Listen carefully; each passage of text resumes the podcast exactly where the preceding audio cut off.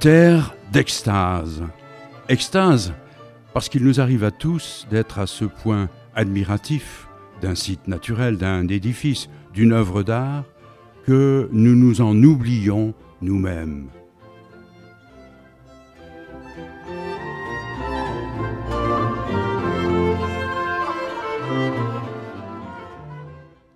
Aujourd'hui, pour la seconde fois de cette saison, notre terre d'extase sera l'Aude. Vaste pays de vignes au patrimoine ancien, traversé depuis toujours par des peuples attirés par la lumière. Nous porterons maintenant notre attention sur ceux qui ont voulu créer pour donner un peu plus de profondeur, de joie et de beauté aux années qu'il leur a été donné de vivre sur leur terre audoise. Ardente artisane du verbe, l'Aude est la terre natale de bien des ciseleurs de mots. Ce pays est l'atelier sous voûte azur de mains taillandiers littéraires, berceau ou refuge d'une kyrielle de lapidaires occitano-français qui taillèrent en leur temps les dits de l'Aude. La parole devient par ici objet de dévotion tout autant que de jeu. Puisque la pensée vient dans la bouche, alors parlons pour raisonner, bien que ce raisonner prenne ici une connotation moins positive. Raisonner serait pour certains presque euh, divaguer, mais divagons tout de même. Le carcassonnais Ferdinand Alquier aurait juré le contraire. Ce professeur de philosophie au lycée de Carcassonne, nommé à la Sorbonne en 1937, a commenté notamment ce qu'il nomme le désir d'éternité, le refus du temps, la nostalgie du passé, l'amour de l'éternel ne sont que fuites devant notre tâche. Seules nos entreprises temporelles peuvent manifester notre fidélité à l'esprit. C'est lui qui le dit. Il n'y a pas que les paroles, les écrits aussi s'envolent. Que reste-t-il des ibères et de leur étrange alphabet? Ils ont connu le fleuve Aude et sa plaine, ils y ont déployé une formidable énergie, laissant dans une écriture syllabique quelques rares tablettes de plomb, mais pas de littérature pour connaître leur civilisation. Avant le géographe grec Strabon et l'historien romain tite les références à cette partie-ci du pays des Volques sont quasi inexistantes.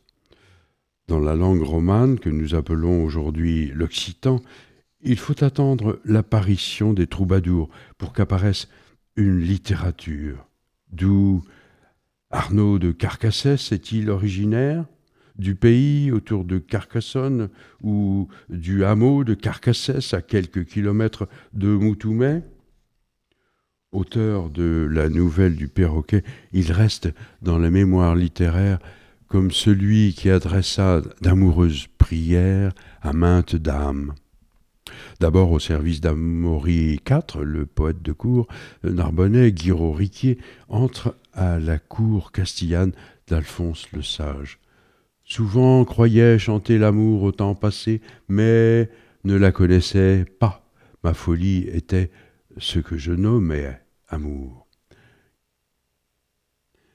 Qui dira les relations confraternelles qu'il entretient avec le juif Bonfil, autre troubadour narbonnais de cette époque? Castelnaudary aussi avait le sien Arnaud Vidal, auteur du roman versifié Guillaume de la Barra.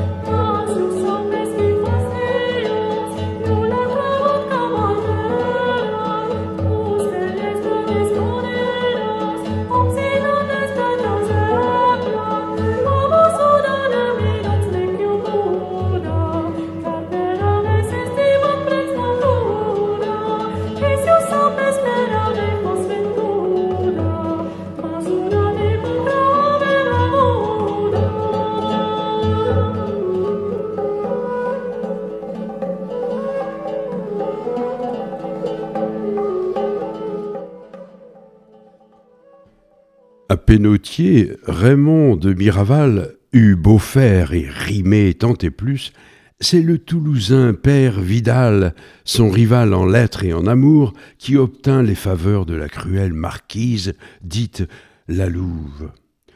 Pour lui plaire et montrer qu'il était de la même espèce qu'elle, Père se mit à battre la campagne vêtu d'une peau de loup. L'idée s'avéra encore plus belle quand il fut poursuivi et roué de coups par des paysans qui déposèrent son corps presque sans vie au pied de son amante en pamoison. Quand l'Aude fait ses contes de poète, elle trouve que sa terre a nourri des personnages aussi divers que Marie-Claude Priscille de Catelan. Qui se souvient de cette lauréate des Jeux floraux?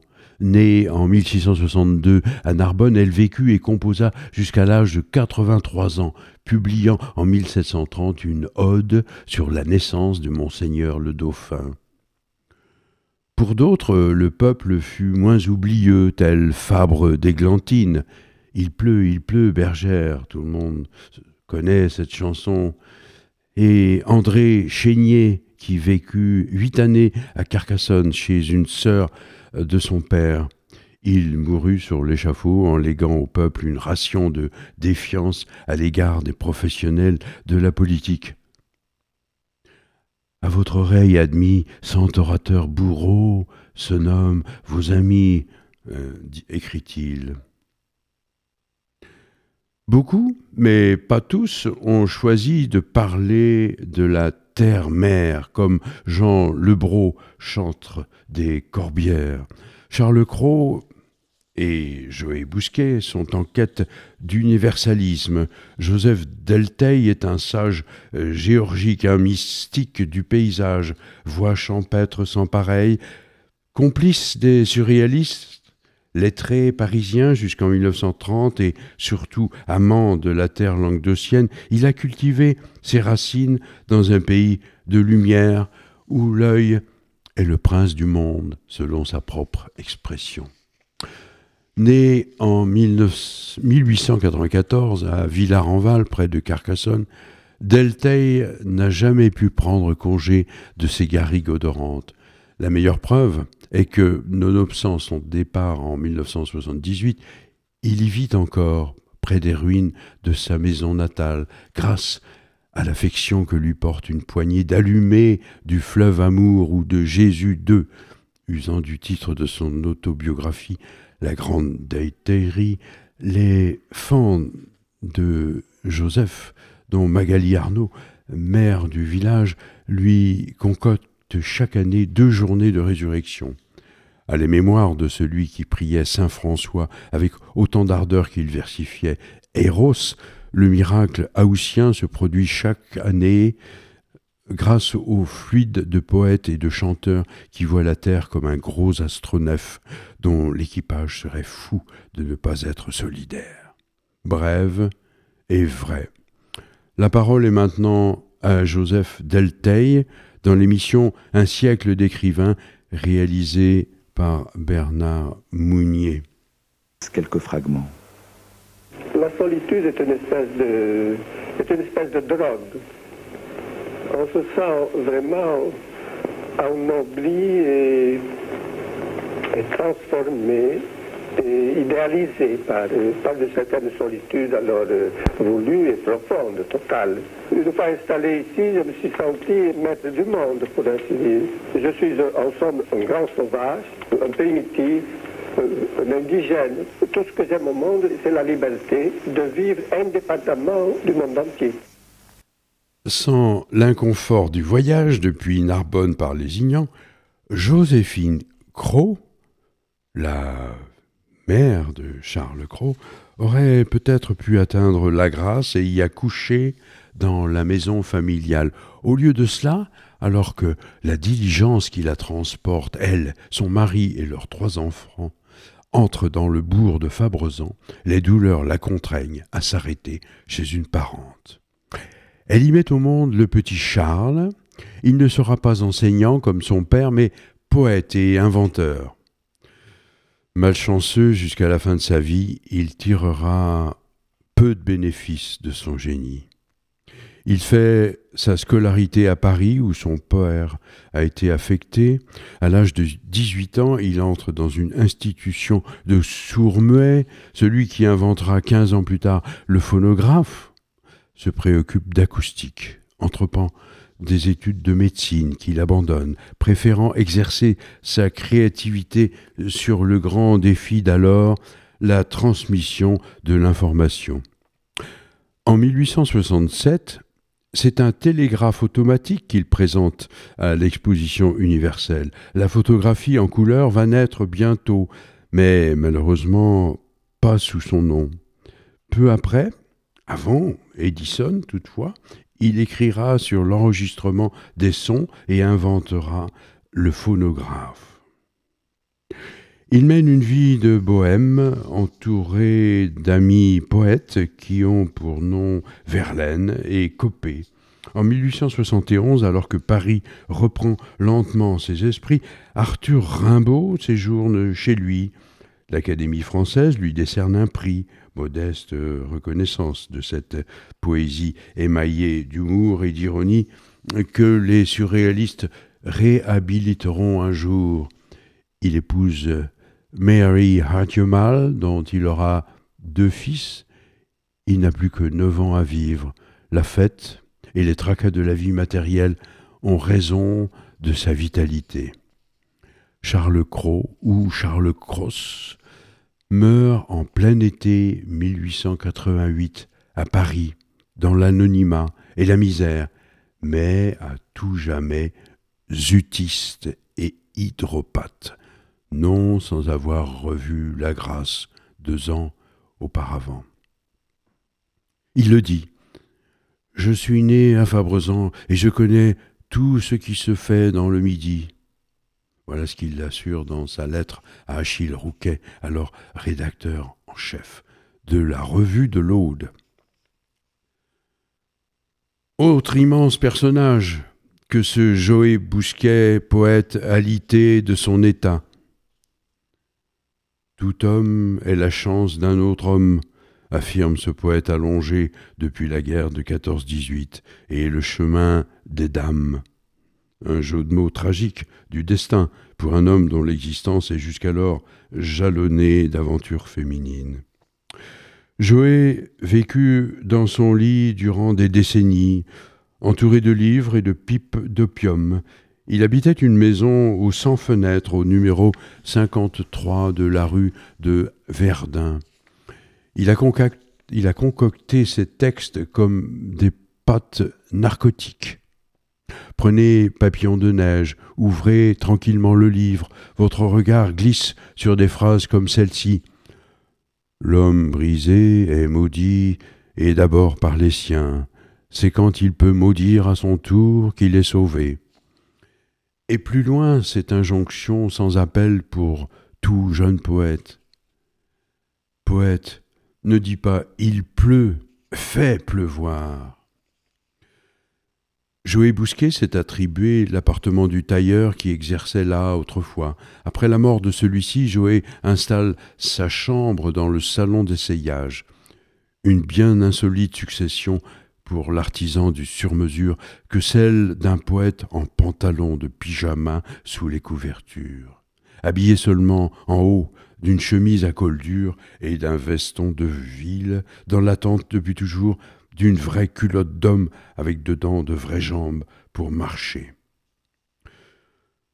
On a dit égotiste, ce meneur de lune et grand veilleur de Carcassonne, qui évoque sa ville sans complaisance dans le médisant par bonté. Il faut à Carquérol, écrivait-il, monter sur le toit pour ne plus ignorer que l'on habite un trou. Difficile de ne pas être centré sur soi-même quand on vous a coupé les jambes. Nelly, Estève, Poyan, Aragon et Jean Ballard des cahiers du Sud tous prenaient place dans la chambre enfumée. Au mur, d'autres amis ont accroché leurs tableaux. Ils signaient Max Ernst, Tanguy, Fautrier. Pense fable.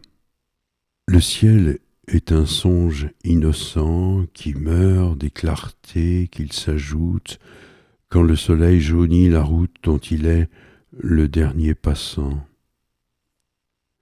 À force de rire avec elle, l'espoir nous a pris la raison. Dans la nuit qui sort des maisons, nos étoiles battent des ailes. La terre s'ouvre et sent le Quand la mort des feuilles l'embaume, le vent ne sait où vont les hommes et compte aux ailes de moulin. Que sous des iris d'azur sombre, la mort a caché les yeux noirs où chaque larme est le miroir d'un monde trop lourd pour des ombres.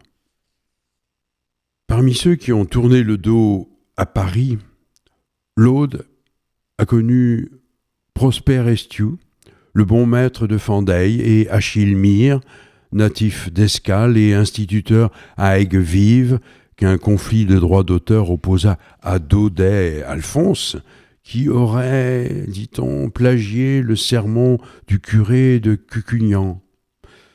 Quant à Joseph Delteil, Né six ans avant le siècle d'un bouscassier de Villarenval, il a fini par revenir dans sa belle ode, on vient de le dire.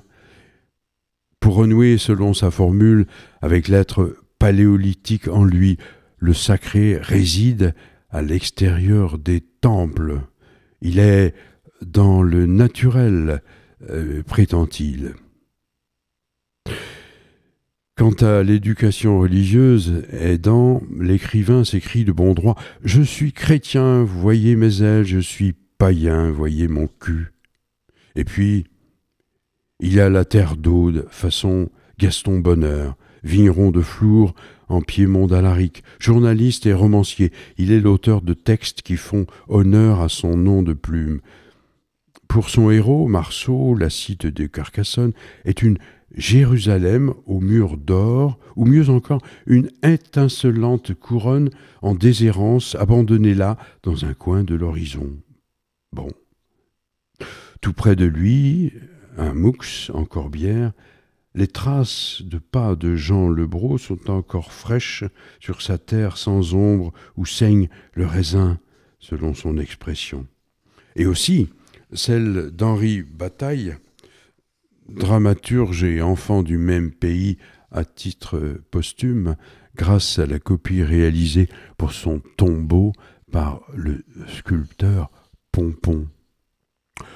Il ne faudrait pas oublier Michel Morette, touchant écrivain paysan, ni Jean Caux, lauréat du Goncourt 1961 avec La pitié de Dieu, il a raison. Lire du premier Vent du Sud sur l'étang de la vigne, du second, le Carcassonnais qui fut élève de René Nelly, puis secrétaire de Jean-Paul Sartre, l'ivresse des intellectuels. Terre de poésie, elle ode aussi avec le grand Pierre Reverdy, désireux de se perdre en Dieu, bien qu'abandonné pour Solem l'aude au cœur à tout jamais, pays natal qui me revient tous les matins, disait-il, dans son refuge angevin.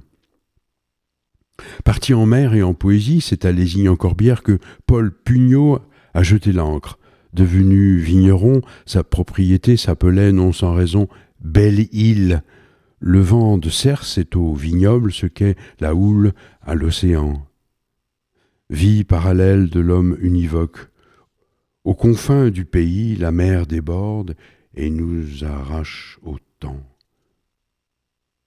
Et ne sont-ils pas hommes au doigt de la parole, ces Gougots, père et fils, Pierre, d'abord né à Brenac, peu avant la Grande Guerre et chroniqueur de village occitan dans l'œil de la source, Tel est aussi son fils, Henri, Henri Gougaud, parolier de Juliette Gréco et Jean Ferrat, romancier et conteur prolifique, qui transmet avec Faconde son goût de l'histoire des siens et cultive une spiritualité cosmique, presque chamanique. Rencontrer aujourd'hui les gens de cette terre, c'est aussi entendre le verbe d'auteurs contemporains tels que Henri Fabre-Colbert, le pamphlétaire, et Marty, le poète qui a donné à l'occitan encore un peu plus d'actualité et beaucoup de fortes chansons et de beaux textes. Des paroles et des airs indélébiles comme le tanin des vins d'ici sur une robe de mariée. Boxeur des injustes, pourfendeur musclé des centralisateurs et bûcheron amusé des idées reçues, Claude Marty trace d'une leste plume de chroniqueur les pleins et les déliés d'une foultitude de postmodernes contradictions.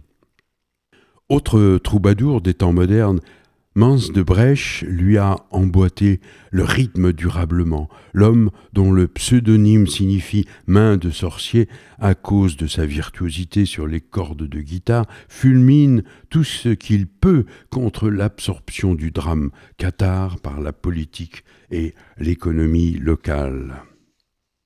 Vous dansez dans mon pré, quand me laisserez-vous en paix? proteste Mans de Brèche poète d'origine haïtienne, lui, René de Pestre a choisi de poursuivre à mi-chemin entre Narbonne et Carcassonne son apologie de l'érotisme solaire. Et me voici français à part entière à Paris ou à Lézignan-Corbière, à part, ébloui, écrit-il affectionné sans cesser d'être un haïtien de tous les carrefours, de la tendresse et de la liberté. Michel Brunel et Roger, Franc évoquent sans nostalgie une société audoise presque disparue, celle des capounades, des baignades dans l'orbieux, des amours furtives dans les garrigues ou les salles communales obscures, celle du service militaire et du rugby à treize. Le sport à droit de cité par ici est l'aude à ses champions. De boxe, par exemple, avec Émile Vidal et André de Souza, de pentathlon moderne avec Sébastien Delaigne, de tir avec Patrice Vuillemin. Dans Narbonne, ville ouverte, Pierre Sansot brosse le portrait intimiste qui manquait à la ville et à ses habitants. Il en restitue la multiplicité des ambiances, en poétise les détours. La forme d'une ville change plus vite que le cœur d'un mortel, conclut-il. Aux écrits de l'Aude, les arts lyriques font écho. En 1590, Saint-Nazaire d'Aude voit naître Guillaume Bougignac, d'abord enfant de chœur à la maîtrise de Saint-Just de Narbonne. Ce musicien considérable compose des cantiques spirituels et contribue à l'introduction en France de l'oratorio. Bon pour presque deux octaves, le nom du Narbonnais Jean-Joseph Cassanéa de Mondonville fut célèbre d'abord comme celui d'un violoniste virtuose. Sa renommée de compositeur s'étendit jusqu'à la cour du roi. On lui doit en outre Daphnis et Alcimadure, opéra-ballet bilingue français-occitan, qui fut repris en 1980 à l'Opéra de Montpellier, soit plus de deux siècles après sa mort. Écoutons maintenant un Narbonnais célèbre, Charles Trenet.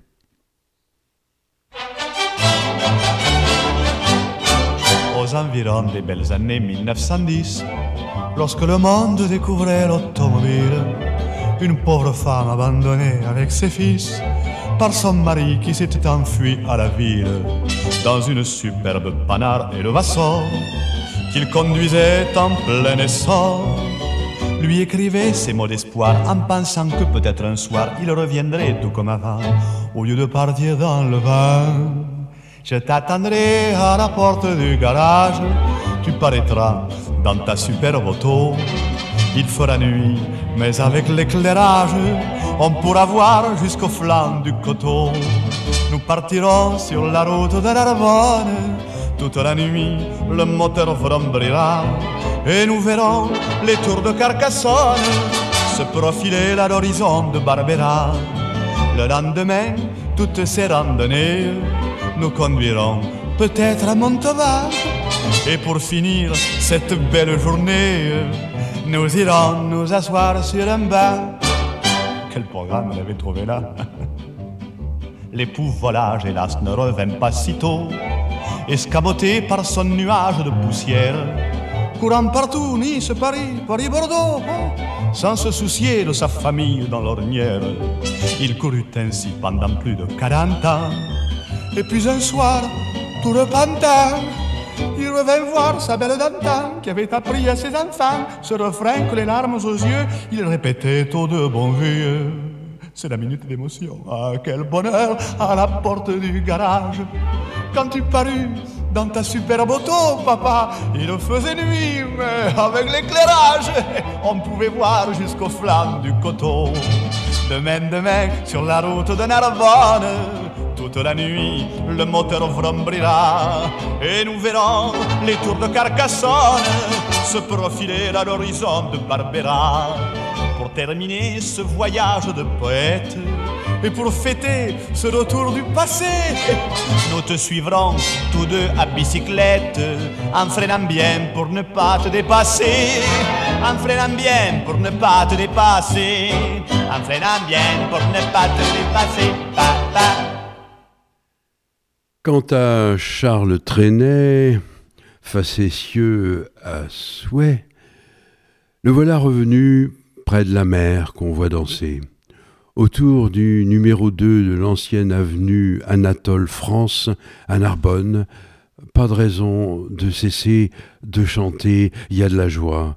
Charles Trenet est mort et sa maison natale de Narbonne, près de la voie ferrée, est devenue un accueillant musée.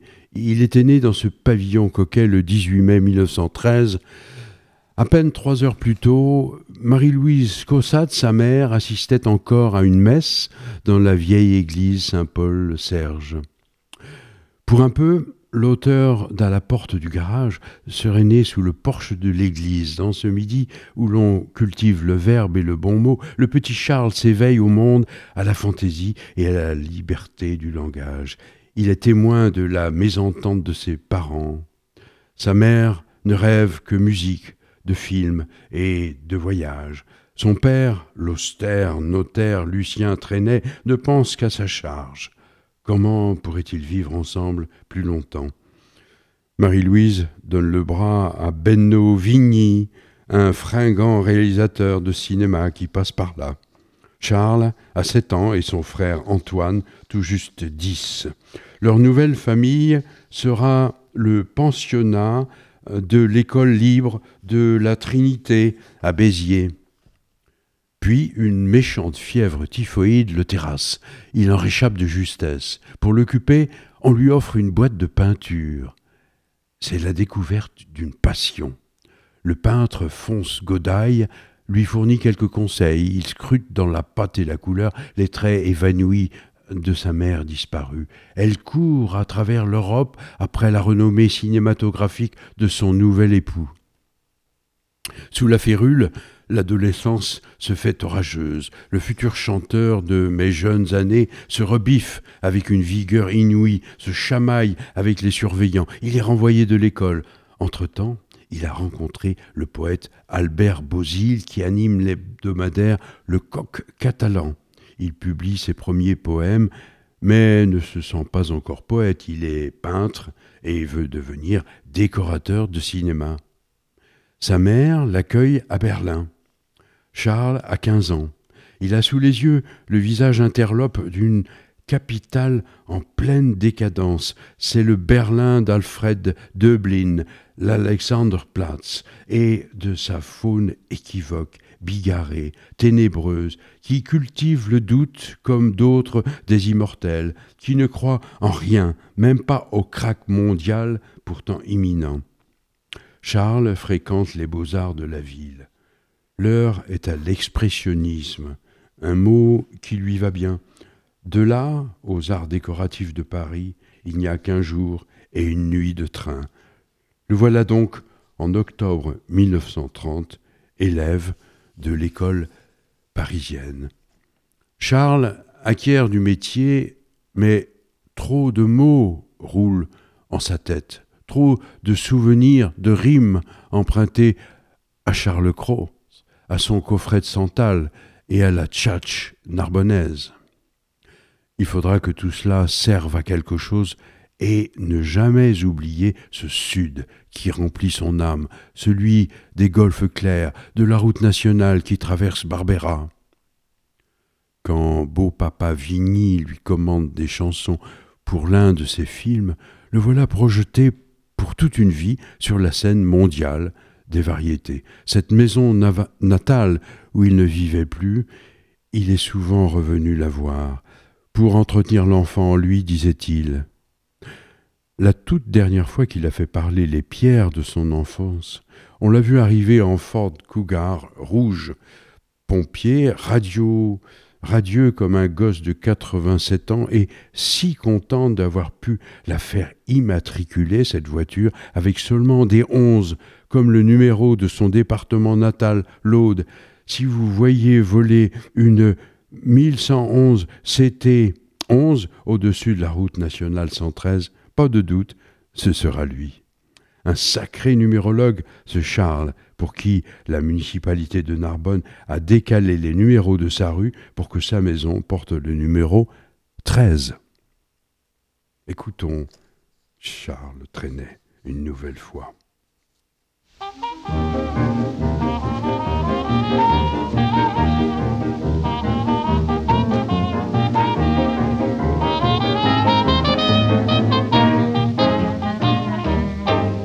Y a de la joie Bonjour, bonjour les hirondelles, il y a de la joie.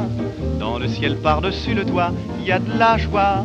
Et du soleil dans les ruelles, il y a de la joie. Partout, il y a de la joie. Tout le jour, mon cœur bat, chavire et chancelle, c'est l'amour qui vient avec je ne sais quoi, c'est l'amour. Bonjour, bonjour les demoiselles, il y a de la joie. Partout, il y a de la joie. Le gris boulanger bat la pâte à plein bras. Il fait du bon pain, du pain si fin que j'ai faim. On voit le facteur qui s'envole là-bas. Comme un ange bleu portant ses lettres au bon Dieu. Miracle sans nom, à la station Javel, on voit le métro qui sort de son tunnel, grisé de soleil, de chansons et de fleurs. Il court vers le bois, il court à toute vapeur, et il y a de la joie. La tour Eiffel part en balade comme une folle. Elle saute la scène à pieds joints, puis elle dit Tant pis pour moi si je suis malade, je m'embêtais toute seule dans mon coin. Et il y a de la joie. Le percepteur met sa jaquette pli boutique et dit d'un air très doux, très doux, bien le bonjour. Pour aujourd'hui fini la quête, gardez tout, messieurs, gardez tout. Mais voilà que soudain, je m'éveille dans mon lit. Donc j'avais rêvé, oui, car le ciel est gris. Il faut se lever, se laver, se vêtir et ne plus chanter si l'on n'a plus rien à dire. Mais je crois pourtant que ce rêve a du bon car il m'a permis de faire une chanson, chanson de printemps, chansonnette d'amour, chanson de vingt ans, chanson de toujours, et il y a de la joie. Bonjour, bonjour les hirondelles, il y a de la joie. Dans le ciel par-dessus le toit, il y a de la joie. Et du soleil dans les ruelles, il y a de la joie. Partout, il y a de la... Ah, ah, ah. Tout le jour, mon cœur bat. Chavire et chancelle, c'est l'amour qui vient. Avec je ne sais quoi, c'est l'amour. Bonjour les demoiselles, il y a de la joie. Partout, il y a de la joie. Chères auditrices, chers auditeurs, cette émission est terminée. Nous vous remercions de l'avoir écoutée. Cette édition de Occitanie Terre d'Exas était animée par Pierre-Jean Brassac avec l'aimable présence et la réalisation technique de Cheryl, avec aussi les énergies bienveillantes de Jean-Luc Palévody, directeur de la station, et de Jacques Lavergne, président d'Esprit Occitanie.